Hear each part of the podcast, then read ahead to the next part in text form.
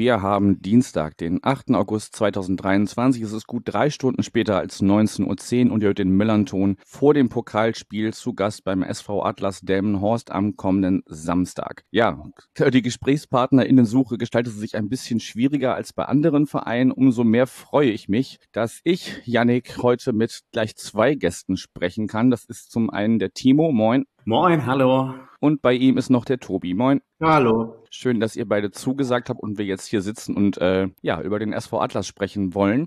Genau, wir fangen erstmal, äh, wie es bei uns üblich ist, bei äh, Gästen, die neu bei uns sind, damit an. Ja, ein paar Sätze zu eurer Person. Wer seid ihr? Was macht ihr? Und ja, warum verfolgt ihr den SV Atlas Delmenhorst in dem Fall? Timo, fang doch einfach mal an. Ein paar Sätze zu deiner Person. Ja, tatsächlich, ich bin äh, gebürtiger Delmenhorster bin in dieser Stadt auch aufgewachsen und bin dann irgendwann mal, hatte immer den, den Wunsch, den SV Atlas Delmenhorst zu sehen, den es ja eine Zeit lang zwischendurch nicht gab. Ich sag mal genau in der heißen Phase, in der wir ihn eigentlich sehen wollten und da auch noch wohnten. Und äh, dann nach vielen Jahren der Abstinenz in Delmenhorst gründete sich auf mal dieser Verein wieder und äh, das ist so der Spirit, der mich da antreibt, das jetzt doch erleben zu können. Und ich selber bin im Grunde Kulturmanager in der Nachbargemeinde von äh, Delmenhorst wohne in Bremen, bin glühender Werder Bremen-Anhänger eigentlich und äh, beschäftige mich aber jetzt seit 2012, seit der Neugründung, auch sehr, sehr viel mit dem SV Atlas und wir machen, Tobi und ich, diesen Podcast zusammen. Hänsel und Bremen heißt der. Und da gibt es die Sonderfolgen SV Atlas International, wo wir den SV Atlas beleuchten und sehr oft kritisch auch über das Geschehen im Fanblog und äh, im Verein und so auslassen. Wunderbar, danke für die Worte zu dir. Und dann ja, kann Tobi auch noch ein bisschen was zu sich erzählen vielleicht. Dann erzähle ich auch noch ein bisschen was zu mir. Ich bin wie Timo auch in Delmenhorst geboren worden und äh, mehr oder weniger auch in der Stadt aufgewachsen, dass das kurz hinter der Grenze war in der Nachbargemeinde, das spielt jetzt auch keine große Rolle. Delmenhorst ist zum Aufwachsen so eine Stadt, wo man immer das Gefühl hat, weil halt Bremen äh, direkt dran liegt und Hamburg auch nicht weit weg ist, äh, dass man äh, mit, mit äh, dass man in einer eher minderwertigen Stadt aufwächst dann hört man dann von den Eltern, dass es ja mal so einen Fußballverein gegeben hat, äh, der in den 80ern auch tatsächlich mal gar nicht so erfolglos gewesen ist und das Stadion auch voll bekommen hat und so weiter. Und ich kannte das eben nur aus Erzählungen und bin dann äh, nach dem Abitur weggezogen, weit weg. Und äh, in der Zeit hat sich dann der SV Atlas neu oder wieder gegründet, wie man das nennen mag. Und als ich dann zurückgekommen bin vor fünf Jahren, war dann irgendwie auch klar, dass das so ein Teil der eigenen Delmenhorster Identität ist, dass man äh, den Verein auf irgendeine Art und Weise unterstützen muss. Und äh, eben der Podcast kam dann mit Timo zustande äh, und äh, seitdem verfolgen wir beide das äh, Ergehen dieses Clubs.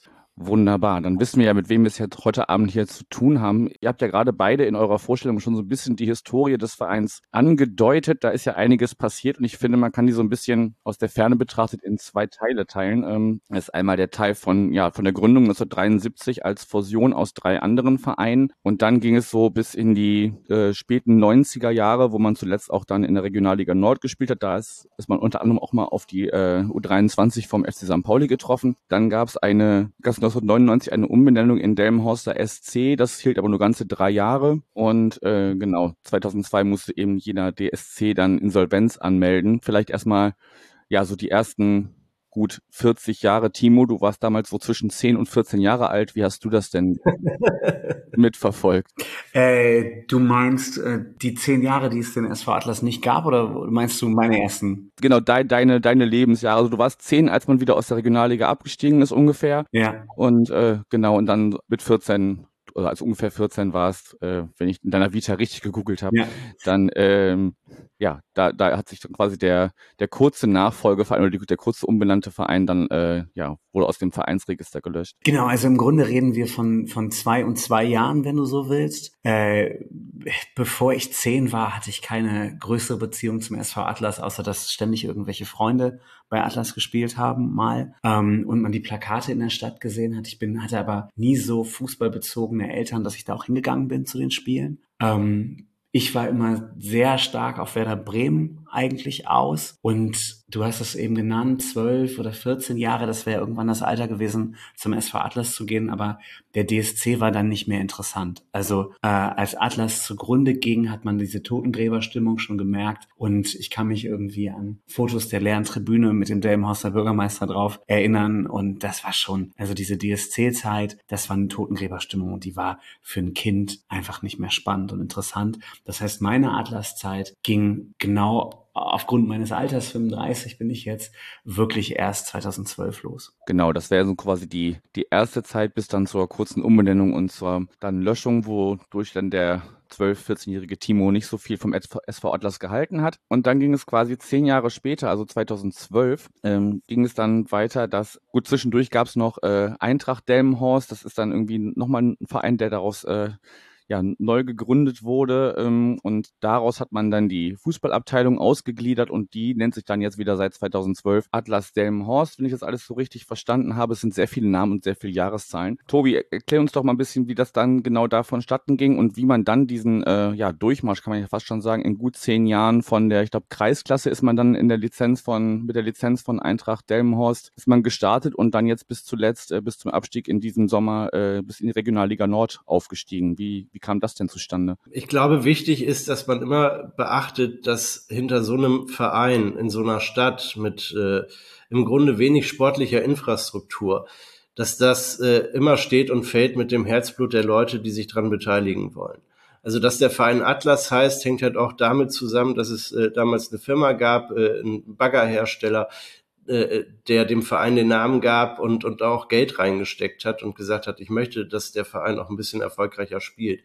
Und dann kam halt der Niedergang, hing auch mit dem Niedergang der Firma ein bisschen zusammen, dass, dass der sportliche Erfolg dann auch ausblieb. Und bei der Neugründung hat man äh, Leute zusammengetrommelt. Also Bastian Furken äh, ist, ist äh, der, der Name wahrscheinlich, der halt auch bis heute aktiv ist, der es geschafft hat, halt, halt Leute um sich zu versammeln, die gesagt haben, wir, wir, wir gründen diesen Verein neu.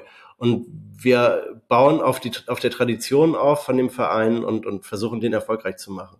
Und in dem Moment 2012, als man eben in der Kreisklasse gestartet hat, hat man gemerkt, dass innerhalb der Delmenhorster Stadtgesellschaft dieser Name Atlas Delmenhorst noch wahnsinnig präsent war, weil die hatten von Tag eins das Stadion ziemlich gut gefüllt, was äh, die Gegner in der Kreisklasse äh, mitunter wahrscheinlich auch ziemlich irritiert haben könnte, weil die das nicht gewohnt waren, in einem Stadion vor 1000, 2000 Leuten zu spielen. Und äh, das ging halt von, von Tag eins äh, nach der Neugründung dann wieder so los, aber halt ohne diesem finanzstarken äh, unternehmerischen Sponsor dahinter, der dafür sorgen hätte oder dafür hätte sorgen können, dass äh, da eine nachhaltige finanzielle stabile Basis entsteht. Und heute ist der Verein halt so aufgestellt, dass äh, natürlich das Geld irgendwie reinkommt über Unternehmen, aber es sind halt hauptsächlich immer noch dieselben Leute im Hintergrund, die das Management machen und diesen Verein voranbringen und da wahnsinnig viel ehrenamtliches Herzblut reinstecken, ohne äh, eben die Absicht zu haben, daraus ihren Lebensunterhalt zu finanzieren. Und das ist, glaube ich, ein, ein riesiger Unterschied zu diesem alten SV Atlas.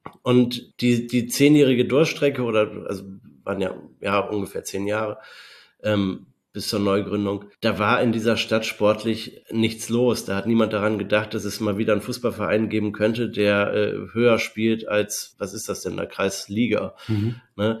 Also unterstes Level. Und, und die haben halt von Anfang an gesagt, nein, wir gründen jetzt diesen Verein mit der Absicht, äh, so hoch zu kommen, wie es möglich ist. Also wirklich mit Aufstiegsambitionen. Und das ist, äh, also in, in Delmhorst ist der Handball sehr stark. Fußballerisch ist der SV Atlas mittlerweile dominierend. Was auch mitunter zu Verwürfnissen führen kann mit den anderen Sportvereinen, die sich natürlich in den zehn Jahren, wo es den SV Atlas gar nicht gab, äh, in, in ihrer Position auch ein bisschen eingerichtet hat. Genau, und wir, wir müssen, glaube ich, ein bisschen dieses, dieses Bild denken, äh, da ist ein Kreisklasseverein, der sich da wiedergefunden hat, der einfach innerhalb von zehn Jahren nicht mehr Kreisklasse gewesen oder nicht mehr Kreisklasse ist, ja. sondern in die Regionalliga geschnuppert, das zweite Mal im DFB-Pokal ist.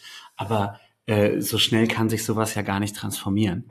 Und äh, das ist einfach dieser SV Atlas, gegen den St. Pauli jetzt spielen darf.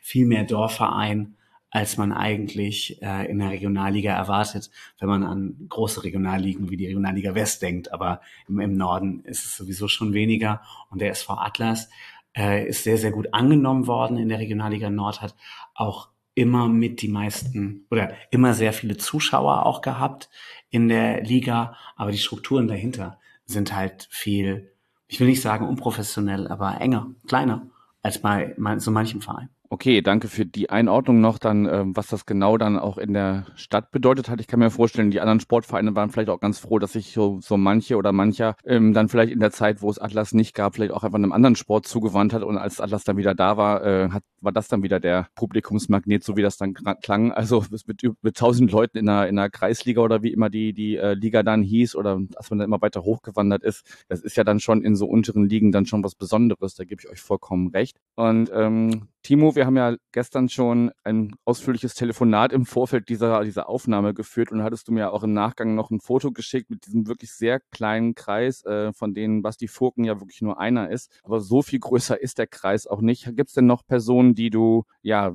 wie du jetzt gerade schon gesagt hast, die mit Herzblut oder wie ihr beide gesagt habt, die mit Herzblut dabei sind? ähm, die ihr noch besonders hervorheben wollen würdet, die auch mitverantwortlich äh, dafür sind, dass man jetzt äh, zuletzt in der Regionalliga gespielt hat?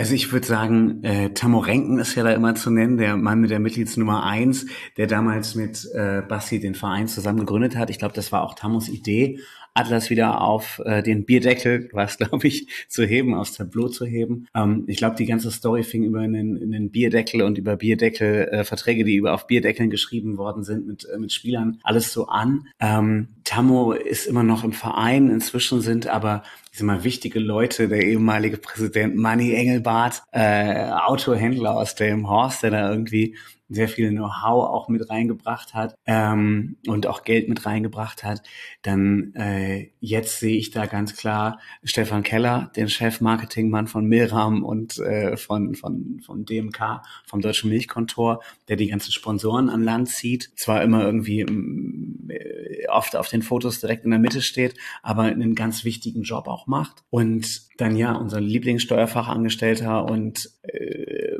Presseonkel nennt er sich, glaube ich, Medienonkel, äh, Timo Konrad, die da alle, glaube ich, ehrenamtlich sehr, sehr, sehr viel wuppen. Ähm, von Basti äh, Furken, den du eben angesprochen hattest, habe ich mal gehört, dass selbst in der Oberliga es so war, dass alle, die seine Rolle hatten in der Liga, bis auf ein, zwei vielleicht Kohle für, die, für den Kram machen und er schießt nur rein. So, die sind alle immer irgendwie wahnsinnig ehrenamtlich drinne, einige noch Sponsoren nebenbei. Und ich habe dieses Foto gestern geschickt mit den zwölf Leuten. Wir haben heute nochmal rausgefunden, das ist die Orga-Gruppe für den DFB-Pokal. Natürlich sind beim Spiel irgendwie am Ende 250 bis 300 Leute aktiv, aber da sind Securities und äh, Thekenkräfte natürlich schon mit eingerechnet.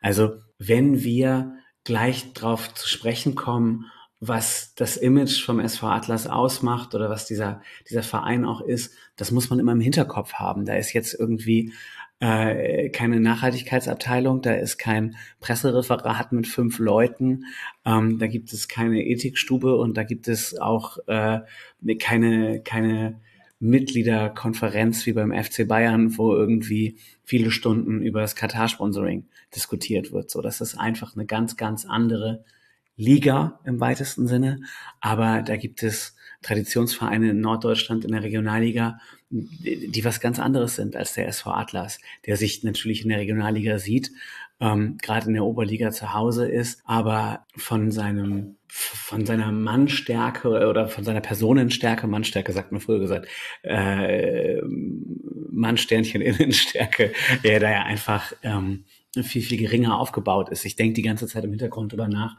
Viele andere Vereine in der Regionalliga und in der Oberliga werden auch nicht viel mehr aktive Leute haben, aber als FC St. Pauli blickt man ja auf so einen Verein eher mit einer Brille von einem Zweitligisten da drauf und kann sich vielleicht noch die dritte Liga vorstellen.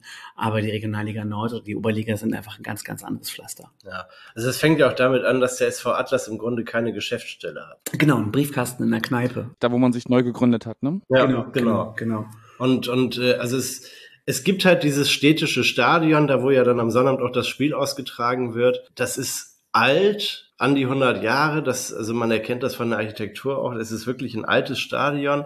Es gehört der Stadt. Es gab da so ein Hausmeister-Pavillon und der Verein ist natürlich andauernd im Gespräch mit der Stadtverwaltung, wie man denn dieses Stadion jetzt damals beim Aufstieg in die Regionalliga war es besonders gravierend, überhaupt Regionalliga tauglich machen kann. Es ist immer so ein Geben und Nehmen zwischen Stadt und Verein und dann sind halt noch die anderen Sportvereine und auch der Schulsport, die alle Zugriff auf dieses Stadion haben wollen also es funktioniert alles sehr, sehr low level und Anfang des, äh, dieses Jahres kam dann der Verein auf die Stadt zu und sagte, hier dieser Hausmeister, dieser Hausmeister-Pavillon am, am Rand des Stadions, da wohnt ja niemand mehr drin, können wir das nicht benutzen, um da vielleicht mal eine Art Geschäftsstelle einzurichten und eine Waschmaschine und einen Wäschetrockner da reinzustellen, um die Trikots unserer Spieler zu waschen. Und gleichzeitig ist es so, dass man für den Trainingsbetrieb auch äh, montags hier trainiert, dienstags da trainiert. Und, genau, also äh, so wie so wie dem Verein halt die die ähm, Stunden auf den auf den Plätzen zugewiesen werden. Nicht? Also da ist dann der SV Atlas auch nicht viel anders als die anderen Fußballvereine in der Stadt. Genau, die das trainieren halt häufiger und deshalb äh, müssen sie rotieren. Also eben, eben. Äh, keine Ahnung, ob das der Status quo gerade ist, aber das war in der Regionalliga äh, tatsächlich so, dass Gang man gäbe, ja. äh, wirklich an anderen unterschiedlichen also, Orten. Das ist halt also beim FC St. Pauli denkt man erstmal ans Millantor-Stadion und dann an die Geschäftsstelle oder umgekehrt meinetwegen. Das ist halt etwas, das gibt es beim SV Atlas einfach alles nicht. Ne?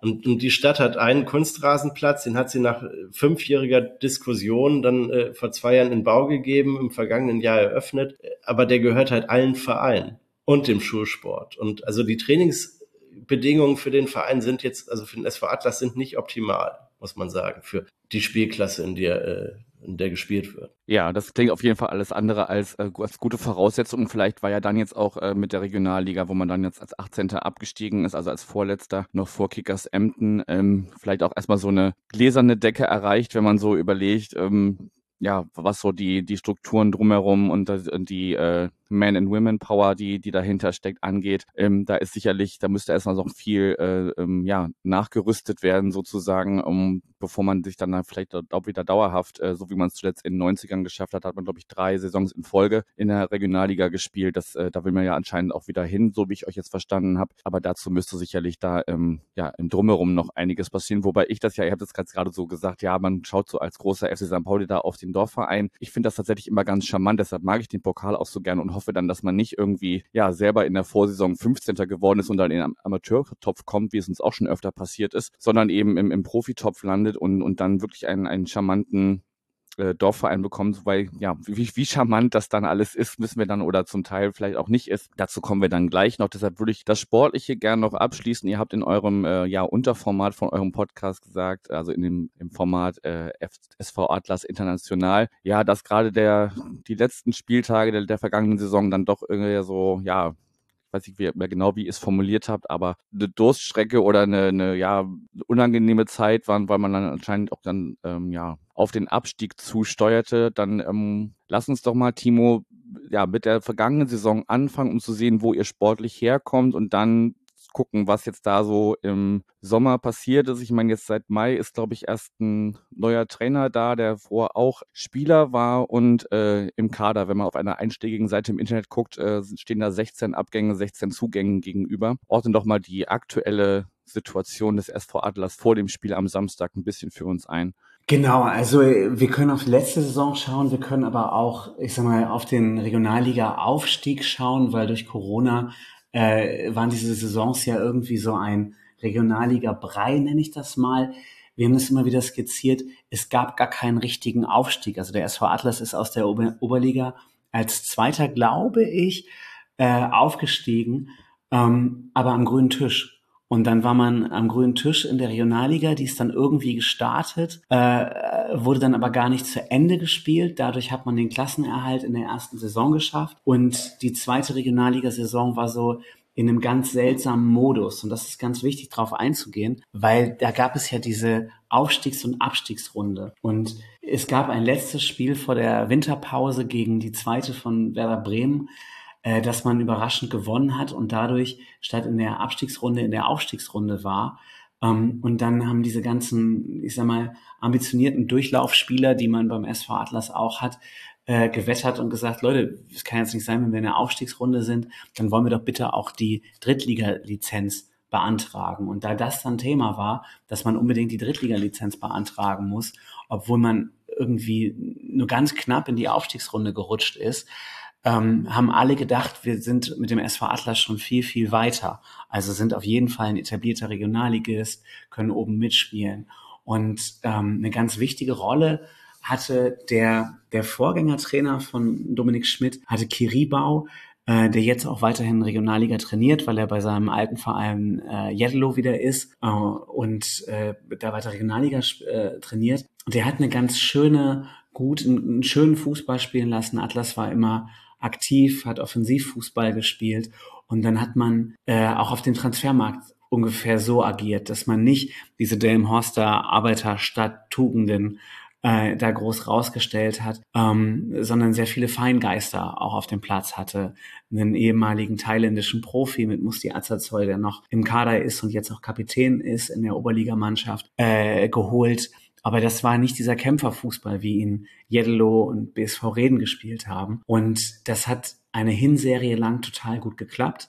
Dann sind ich sag mal, äh, von, von fünf oder sechs Innenverteidigern aus dem Kader haben sich gefühlt zwölf verletzt. Mhm. Ähm, dann hattest du im Grunde äh, kaum noch etatmäßige Innenverteidiger. Das ging dann so weit, dass man ein, zwei Spiele, ich kann mich an Tavels Spiel erinnern, komplett ohne Innenverteidigung oder ohne Innenverteidiger, gelernte Innenverteidiger gespielt hat. Und dieser jetzige Trainer Dominik Schmidt, der ja 14 Spiele für Werder gemacht hat, großer Held, bei Holstein Kiel war, beim MSV Duisburg aktiv war, bei Preußen Münster. Ähm, den hat man geholt als Anker in der Innenverteidigung, als ehemaligen Profi, der da Ruhe hinten reinbringen sollte. Der hat irgendwie 14 Spiele gemacht, glaube ich, für Atlas, aber nur eins in der letzten Saison und war danach Sportinvalide. Dann hat er seinen alten Kumpel Dominik Volkmar von Duisburg geholt, der auch bei Werder gespielt hatte. Ähm, der kam dann zur Rückrunde rein äh, und hat irgendwie äh, sich auch erstmal verletzt und dann im äh, ersten Spiel nach, nach der Verletzung oder vielleicht war der, ich, ich glaube, der ist sogar in der in den, in den Testspielen hat er sich noch verletzt, hat dann immer kein Spiel gemacht, dann hat er sein erstes Spiel gegen Lübeck gemacht, absolute Übermotivation, wollte da in dem Spiel noch was reißen, hat sich dann äh, einen Platzverweis eingehandelt und dann gab es schon wieder diesen Anker in der Innenverteidigung nicht mehr. Das heißt, Atlas ist im Grunde letztes Jahr durch fehlende ja, fehlende Innenverteidigung, aber auch durch so eine fehlende Settlung in der Liga eigentlich äh, abgestiegen, weil man nicht so, weil man, weil man kein Bausparer in dem Fall, äh, wie man die, den Kader zusammengestellt hat, sondern man wollte nach vorn. Ziel war neunter äh, Platz und nicht Klassenerhalt. Und das ist einem dann völlig auf die Füße gefallen. Dann gab es diese Spirale. Man hat viele äh, Spiele auch wirklich knapp verloren, obwohl man am Ende Vorletzter war.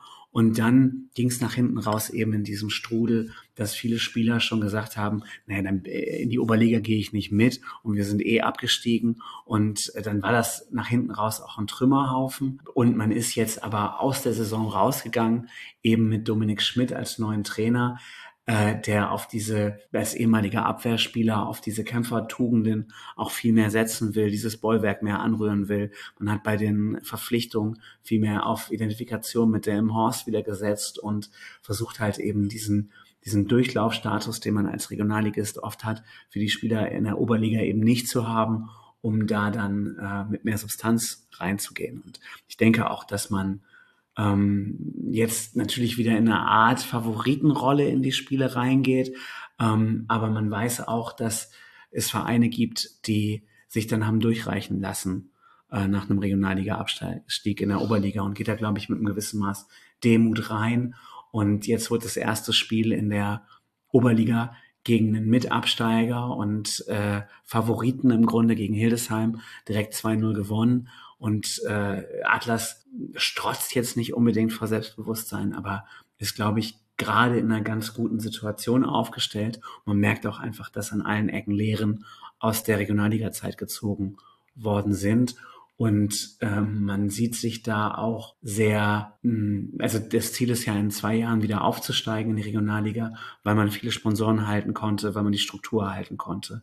Und äh, momentan sieht es soweit, würde ich sagen, ganz gut aus, trotz dieser 16 Abgänge und 16 Zugänge. Okay, also ist das, was auf dem Papier oder in diesem Internet steht, auch nicht immer so aussagekräftig, wie es vielleicht erstmal klingt. Und das habe ich jetzt so verstanden, dass man jetzt dieses Gerüst, was du jetzt in der letzten Saison ähm, ja so ein bisschen vermisst hast, äh, weil man einfach zu schnell zu hoch hinaus wollte mit Platz neun und nicht geguckt hat, dass der Kader auch eine gewisse Stabilität oder vielleicht auch Breite äh, mitbringt, dass man jetzt sagt, okay, wir, wir setzen nochmal neu an, ähm, Gut, viele Spieler wollten auch gehen, hast du gesagt. Ich glaube, allein drei gehen zum äh, Mitabsteiger oder sind zum Mitabsteiger Kickers Emden gegangen, dass man da einfach guckt, dass man da jetzt nochmal die, den Kader neu aufstellt, dass man eben äh, dann nächste Saison ähm, das Ziel Wiederaufstieg angehen kann. Gut, dann würde ich das sportliche und ähm, wichtige Personen im Verein erstmal abschließen, auch in Anbetracht der Zeit. Das soll ja jetzt auch nicht zu lange werden hier, bevor wir hier dann auch über das Spiel eigentlich sprechen wollen, was da am Samstag ansteht.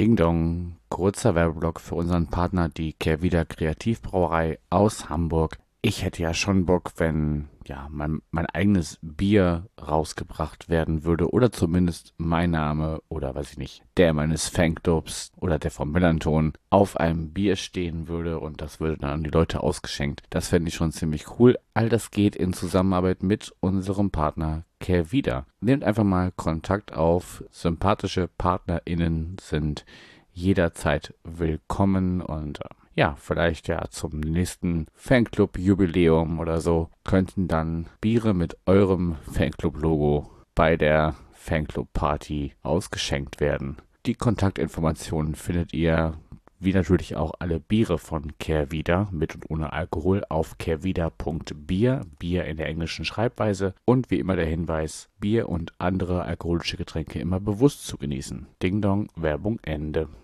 Wir müssen aber vorher auch ein bisschen zumindest auf einen Teil der, der Ränge gucken. Ähm, ihr könnt dann auch gerne zur, zur Fanszene allgemein natürlich was sagen, weil ähm, ja, das ist mir und sicherlich auch vielen HörerInnen äh, bewusst, dass äh, ja die Personen oder die, die Kreise, über die wir jetzt gleich zumindest kurz sprechen oder die wir anreißen, weil da eben auch äh, Artikel im Internet zu erschienen sind, dass das nicht die Fanszene von Atlas Delmenhorst ist. Das ist mir ganz klar, das habe ich dir auch schon im Vorgespräch gesagt, Timo, dass äh, wenn ich eins in diesem Format hier gelernt habe, dann, dass es überall äh, bei allen Vereinen korrekte Leute gibt und äh, ja, es bestimmt oft nicht die Mehrheit ist, die dann äh, ja für einen doch eher zweifelhaften Ruf äh, in Fußball Deutschland, in eurem Fall, jetzt würde ich es mal formulieren, sorgt. Wir müssen da zum einen sprechen über einen äh, Text vom äh, Bremer SV, der äh, von der Weile erschienen ist, wo es unter anderem auch um Vorfälle bei einem äh, Ligaspiel im vergangenen November geht, wo aber auch so ein bisschen ja, Verstrickungen dieses Block H und das Selbstverständnis dieses Block H äh, ja, zitiert werden oder aufgezeigt werden. Und ähm, ja, es geht auch so ein bisschen um das allgemeine, ja, den allgemeinen Umgang mit äh, Fußball und Politik, äh, sowohl der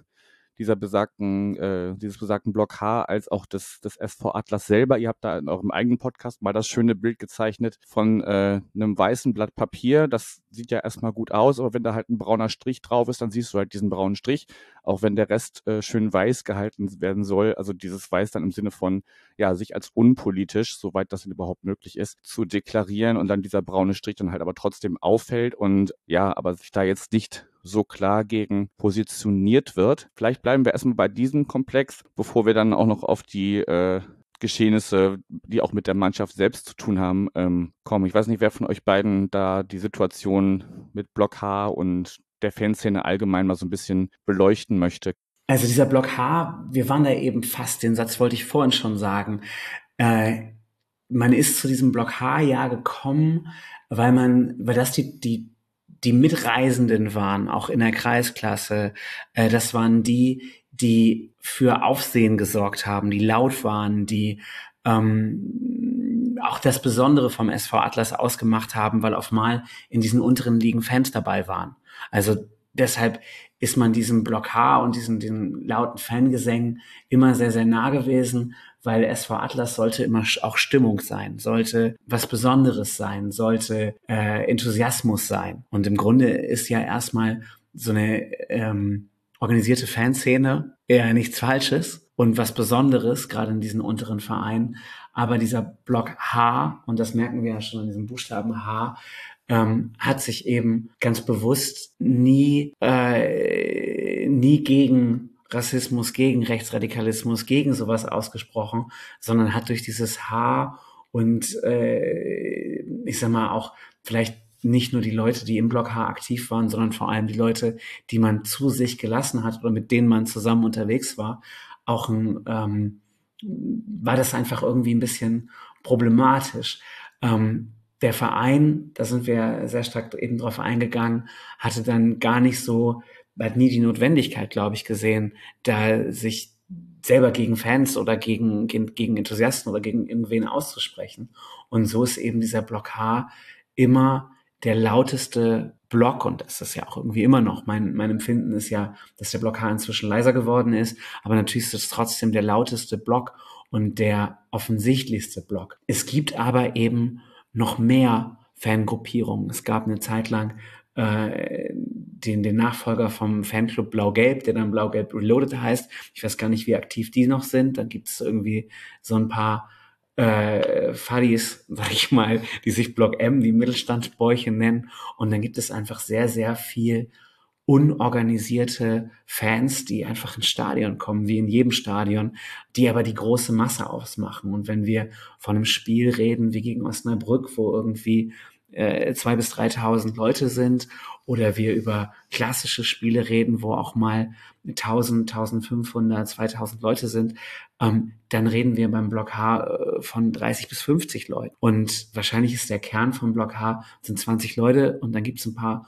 problematische Leute, die immer mal mitgekommen sind. Wir wissen gar nicht so sehr, wie aktiv das alles noch so ist. Mein persönliches Empfinden ist, gerade im Rahmen der letzten Saison, dass das alles viel, viel weniger geworden ist, in, aus, was aus diesem Blog herausgeht. Und äh, ich bin auch bei dem besagten Spiel gewesen beim Bremer SV hier in Bremen. Wir sitzen ja auch gerade in Bremen, äh, wo es ähm, ja, wo, wo es von vornherein davon ausgegangen wurde, dass jetzt die problematischen Fans kommen, wo sehr viel Polizei dabei war und wo man, ich sag mal, Krawallmachern auch eine Bühne gegeben hat, um äh, sich dann politisch schwierig zu benehmen. Ähm, ich hoffe, es ist ein bisschen klar, was ich sagen will. Ja, also du hast ja gut rausgearbeitet, dass das wirklich nur eine kleine Gruppe ist, aber, aber die dann halt, ähm, also ich meine, bei diesem Spiel sollen ja irgendwie auch oder sind, sind äh, Hitlergrüße gesehen worden und sowas. Und auch, äh, ich sag so, also die zitiere ich jetzt hier nicht, ich verlinke aber auf jeden Fall den, den Text vom Bremer SV mal äh, in den Show Notes, da könnt ihr das alles nochmal nachlesen, weil diesen Äußerungen muss ich jetzt äh, hier keine Bühne geben. Aber das ist halt das, was auffällt und das, was hängen bleibt. Ne? Und wenn du jetzt sagst, ja, das war schon im Vorfeld klar, dass das ein schwieriges Spiel ist, könnte ich mir halt vorstellen, dass ähm, diese 20, 30 Peoples, die du dir jetzt so ungefähr eingeordnet hast, da jetzt am Samstag vielleicht noch den ein oder anderen Kumpel mehr mitbringen. Von daher, ähm, weil es ja vielleicht nochmal ein besonderer Reiz ist, dann gegen die linksversifften St. PaulianerInnen zu spielen. Genau, dann äh, darf Tobi jetzt aber erstmal gerne weitermachen. Also ich würde da direkt äh, gerne anschließen, weil du das, das, das Wort gesagt hast, die bringen Leute mit ich glaube, das ist auch ein, ein Punkt, den man in, beim SV Atlas beachten muss. Das sind nicht Delmhorster, die, oder, oder zum großen Teil sind es keine Delmhorster, die überregional auffallen, eben so wie du es gerade beschrieben hast. Weil in den 90ern gab es diese Problematiken in fast jedem Bundesligastadion, nicht?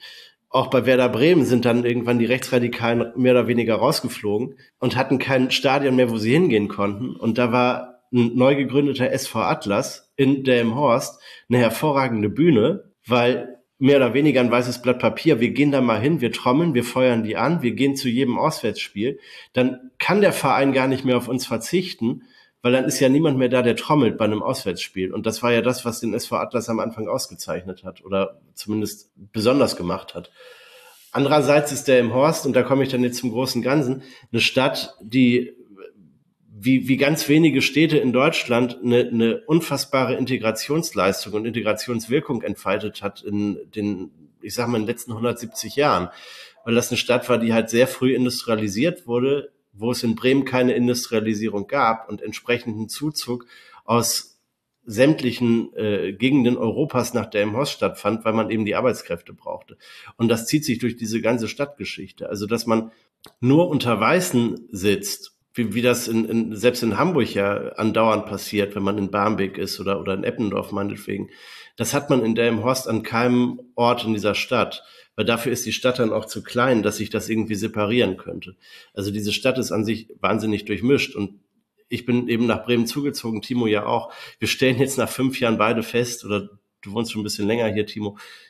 Bremer wird man ganz schlecht, aber der im Horst, da wird man wahnsinnig schnell und das schafft diese Stadt schon ich meine, wenn man als von, von außen auf Delmenhorst drauf guckt, dann denkt man immer, okay, das ist die Stadt, wo ein Nazi ein Hotel kaufen wollte, wo ein Fußballverein ist, der nur äh, rechtsradikale Fans hat und äh, die AfD bei der Kommunalwahl 2017 in Niedersachsen die meisten äh, Stimmen bekommen hatte von, von allen kreisfreien Städten. Aber dass es auch gleichzeitig die Stadt ist mit dem höchsten Ausländeranteil und äh, die es trotzdem schafft, als Gesellschaft wahnsinnig gut zu funktionieren und, und eben eine integrative Wirkung entfaltet, äh, kann man von außen immer schlecht beobachten. Und das muss man eigentlich immer dazu sagen, wenn man über den Blockage spricht, der ohne Frage ein Problem ist, vor allen Dingen, weil sich der Verein sich das auch nicht leicht macht, äh, damit umzugehen. Also er könnte sich auch mal einfach radikal distanzieren davon, aber er tut sich damit eben schwer. Und das macht es uns als Fans, die ja nun wirklich nicht am rechten Rand sind, sondern eher auf der anderen Seite beheimatet, äh, schwer damit umzugehen. Und wir, wir müssen ja irgendwie damit zurechtkommen und damit leben. Und es ist nicht einfach. Und man muss halt immer diesen Spagat wagen, aber vielleicht gehört das dann auch zur Identität dieses Vereins dazu. Und lass mich noch mal reingehen. Ja. Wir haben diesen Namen Block H immer wieder genannt.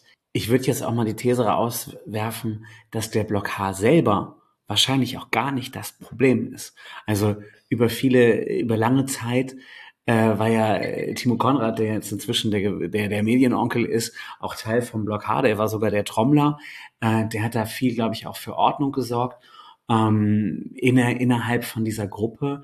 Äh, ich würde jetzt nicht sagen, dass, dass dieses H in Block H wirklich äh, für das steht, was man glaubt. Also dass es wirklich für, für Hitler steht. Ich glaube, man begreift sich da eher als Hooligans äh, und selbst das ist man nicht wirklich.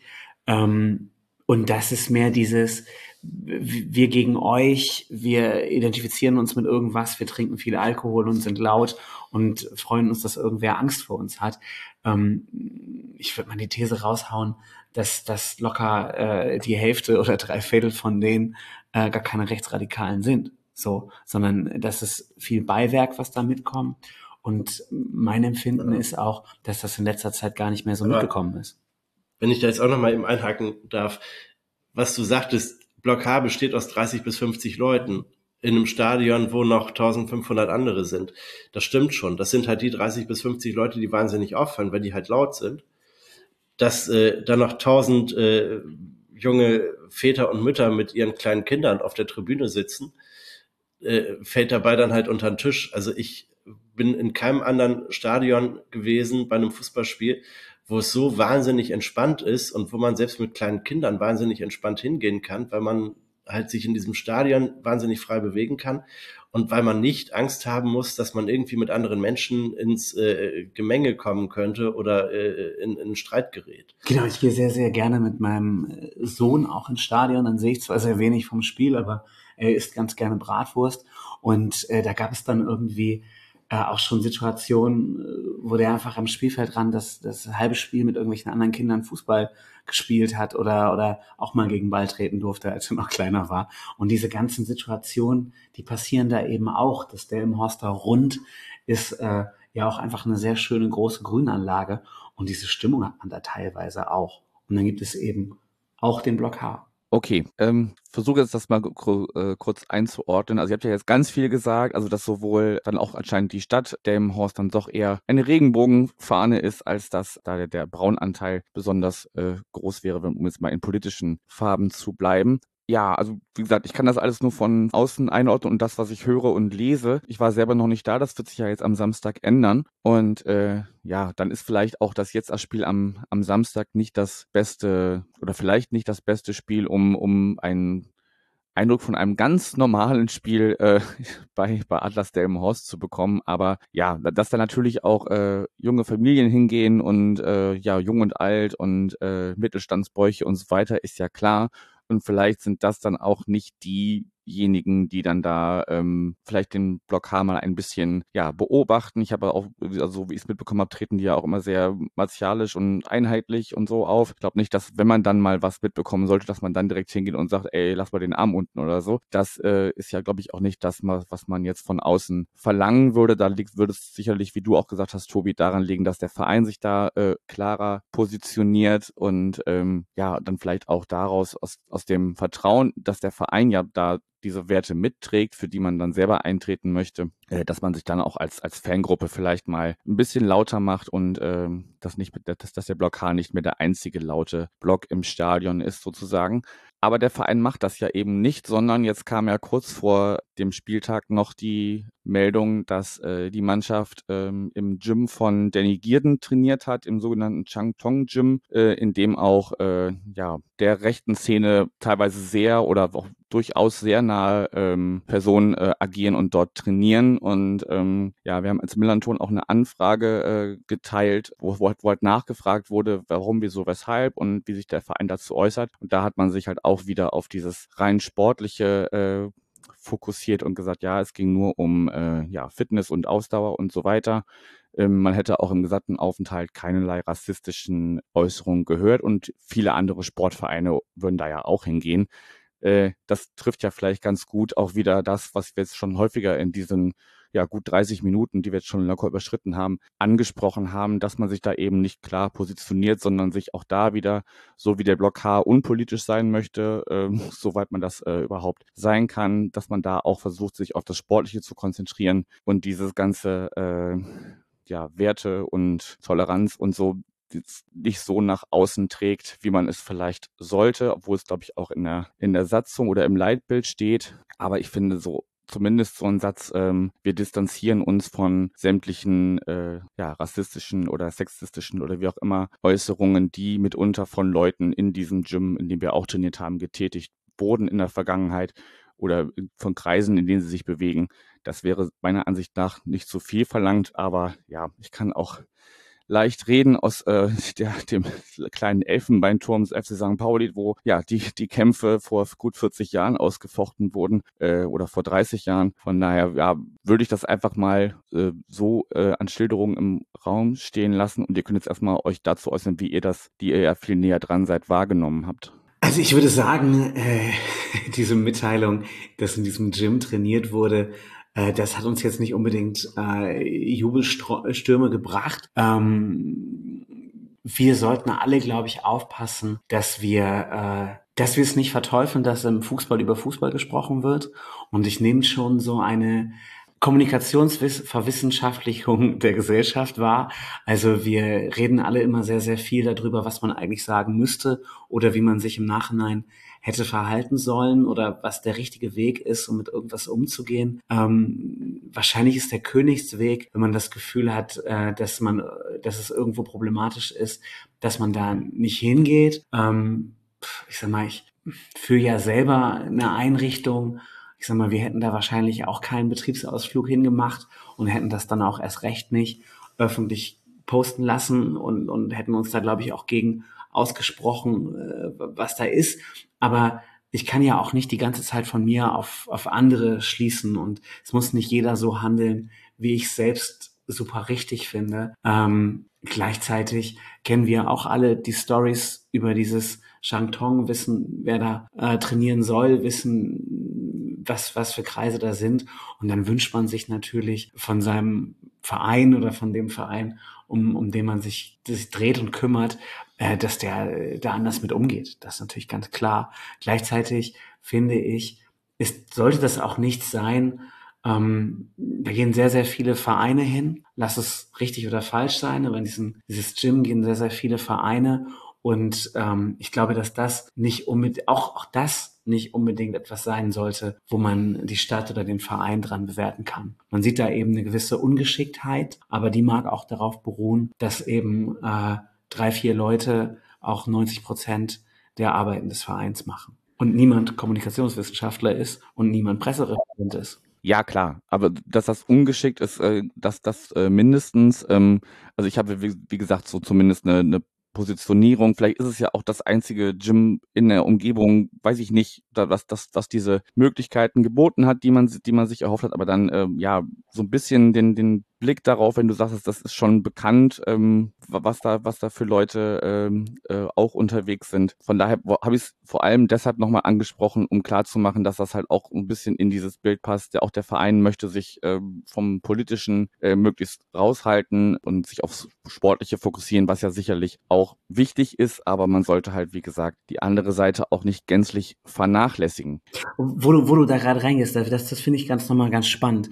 Ich glaube, dass dieses Gym sehr für diese moderne, äh, für diesen Kampfsport Mixed Martial Arts steht und dass es wirklich für die Region eher eine Koryphäe in diesem Bereich Mixed Martial Arts ist ähm, und dass, dass deshalb diese jungen Leute in den äh, Fußball und anderen Sportteams das einfach sehr, sehr schick und geil finden, da hinzugehen, weil das eine gewisse Rohheit hat und man in einem Teil der Vorbereitung das, glaube ich, sehr, sehr geil findet, da hinzugehen. Und ich glaube, dass die Leute, die das entschieden haben, eben nicht die äh, linken Büroschreibtischtäter wie wir sind, ähm, die das einordnen können. Und äh, ich habe zwar eben gesagt, uns ist bewusst, was, was da für Leute äh, sind, weil wir alle irgendwie die Artikel der Bremer Antifa gelesen haben. Ähm, aber äh, ich glaube nicht, dass dem Trainerteam oder der sportlichen Leitung bewusst ist, äh, was da los ist. Und wenn es bewusst ist, dann wird ist beim SV Atlas eher die, die Arbeitsweise, glaube ich, mit den Leuten zu reden und äh, dann zu schauen, ob man das verantwort äh, verantwortlichen kann. Aber ähm, das ist genau das, was ich meinte. Es gibt eben niemand äh, Hauptamtliches, der Pressesprecher ist und der Kommunikation äh, wirklich auch gelernt hat und der eben auch so einflussreich ist, dass er sagen kann, wir gehen da nicht hin. Das ist letztlich ja auch nicht nur äh, eine Art und Weise von Kommunikation, sondern das ist halt äh, schon, schon vorher zu erkennen, entsteht uns ein möglicher Reputationsschaden, nicht? Und, und meine, was du sagst, das sind 19, 20, 25-jährige Fußballspieler, die Fußball im Kopf haben und äh, Fußballer nicht geworden sind, weil sie in Gesinnungsorganisationen, äh, meinetwegen politischen Parteien oder so tätig sein wollen, sondern in erster Linie halt des Fußballs wegen. Nicht? Letztlich sind das alles Leute, denen es um den Fußball geht und die denken darüber nicht nach und das fällt uns, also mir persönlich fällt es auf jeden Fall schwer, das nachzuvollziehen. Warum, wie könnt ihr da hingehen? Also wie, wie, wie könnt ihr diesen Fehler machen, wo doch schon von vornherein klar ist, dass euch das auf die Füße fällt, dass das einen schlechten Eindruck macht und überhaupt ist das auch moralisch völlig falsch. Natürlich, aber ich glaube, die denken darüber wirklich nicht nach, weil sie das nicht auf dem Schirm haben und dann hinterher etwas verdattert sind, wenn ihnen jemand sagt, wisst ihr eigentlich, was das für ein Laden ist und was da für Leute verkehren und so weiter. Und dann sind die überrascht. Und, und das macht die Sache halt auch so kompliziert. Also ich meine, ich habe ein geistessozialwissenschaftliches Studium hinter mir. Ich habe mich mit dieser ganzen Geschichte beschäftigt. Ich erkenne das relativ schnell, aber ich bin halt auch kein Fußballer. Nicht? Und, und, und wenn ich mich mit Fußballern unterhalte, versuche mal mit Fußballern über Sören Kierkegaard zu sprechen. Das wird schwierig. Ja, und, und, und, und da kommt dann auch die Gesinnung. Also wir erwarten als Fans, die irgendwie politisch orientiert sind, dass der ganze Verein unserer Gesinnung entspricht. Aber das ist wahrscheinlich ein Ding der Unmöglichkeit. Also es ist eine riesengroße Problematik, ohne Frage. Frage. Und man müsste damit sehr viel mehr Fingerspitzengefühl beigehen. Gerade der SV Atlas, der halt permanent unter Beobachtung steht in dieser Hinsicht. Aber auch die laufen immer in äh, Fallen, die sie selbst gestellt haben. Also ich fand jetzt gerade den, den Schluss, den du noch gemacht hast, Tobi, mit dem, ja, man muss halt sehen, äh, wo, wo die Leute herkommen sozusagen, ne? also eben aus dem Fußballkontext. Ähm, trotzdem, ja, schade ist es auch denen nicht, wenn sie die Augen vielleicht noch ein bisschen weiter öffnen ähm, und sich vielleicht im Vorfeld noch ein bisschen genauer informieren. Gut, wobei natürlich als ich auch von keinem Fußballfunktionär verlange, dass er auf die Seite von Antifa Bremen geht. Aber in Social Media hat man das ja mitbekommen und ähm, ja, ist, ist vielleicht im Nachhinein jetzt zumindest schlauer. Aber ja, ich stimme dir vollkommen zu. Und das vielleicht als Abschluss zu, zu diesem Komplex. Ähm, ja, man hätte sich vorher überlegen können oder vorher wissen können, dass einem das auf die Füße fällt. Und äh, ja, so ist es dann ja auch gekommen, zumindest äh, in gewissen Bubbles, die da nicht nur den Fußball, sondern auch die Politik im Kopf haben. Ihr beiden, ich würde dann diesen Komplex auch gerne zumachen und wirklich mal äh, auf das Spiel am Samstag zu sprechen kommen. Ähm, wir haben ganz am Anfang schon gesagt, es findet jetzt wirklich äh, im Stadion Düstern-Ort statt, also im städtischen Stadion. Äh, das war ja lange Zeit nicht klar. Ja, vielleicht mag einer von euch erstmal beschreiben, wie, wie jetzt überhaupt dann letztendlich die äh, Entscheidungsfindung kam, dass man weder in Oldenburg noch im Weserstadion spielt, sondern jetzt eben äh, im eigenen Wohnzimmer sozusagen und äh, ja, was uns da für ein Spieltag am Samstag erwartet. Also es war nach der Auslosung war ja im Grunde klar, es gibt drei Möglichkeiten. Entweder man spielt in Delmhorst oder man spielt im Weserstadion, wie man es ja 2019 gegen Werder Bremen, aber mit Heimrecht äh, schon gemacht hat, oder man spielt in Oldenburg im äh, Stadion am Marschweg. Das fiel am Anfang aus, weil es hieß, da wird umgebaut. Dann hieß es, nein, da wird doch nicht umgebaut. Äh, es, man könnte es nutzen. Man hat sich dann doch dagegen entschieden. Bei Werder Bremen war es ähnlich. Das hatte dann auch kaufmännische Gründe, weil dieses riesengroße Stadion hätte von Werder Bremen gemietet werden müssen. Mitsamt der ganzen Ausstattung, Security und so weiter und so fort. Und am Ende blieb dann noch das städtische Stadion in Delmhorst übrig und man hatte sich gefragt, bekommen wir denn eine Genehmigung dafür? Und dann kam es relativ schnell, dass äh, Stadt und Verein gesagt haben, wir kriegen das gewuppt und der äh, DFB dann auch gesagt hat, ja, das trauen wir euch auch zu und das macht ihr jetzt auch bitte so. Weil es wäre für den SV Atlas wahnsinnig schwierig gewesen, das äh, Weserstadion anzumieten mit den wirklich wahnsinnig vielen Plätzen, wo auch unklar gewesen wäre, bekommt der SV Atlas auch gemeinsam mit dem FC St. Pauli das Stadion voll. Und es war wahrscheinlich eine kluge Entscheidung, das nicht zu tun, weil normalerweise soll ja so ein Erstrundenspiel im DFB-Pokal die Vereinskasse aufmöbeln äh, und nicht äh, den Verein finanziell ruinieren. Und das hätte im Weserstadion durchaus passieren können. Und es soll natürlich für Enthusiasmus sorgen. Und das schaffst du vor allem bei einem ausverkauften Haus. Und äh, wenn das Weserstadion nur halb oder äh, dreiviertel voll gewesen wäre, äh, schaffst du halt eben auch dieses eben, Ambiente der, nicht. Der, und der Verein hat von Anfang an kommuniziert, wenn wir im DFB-Pokal spielen, wollen wir auch zu Hause spielen. Zu Hause.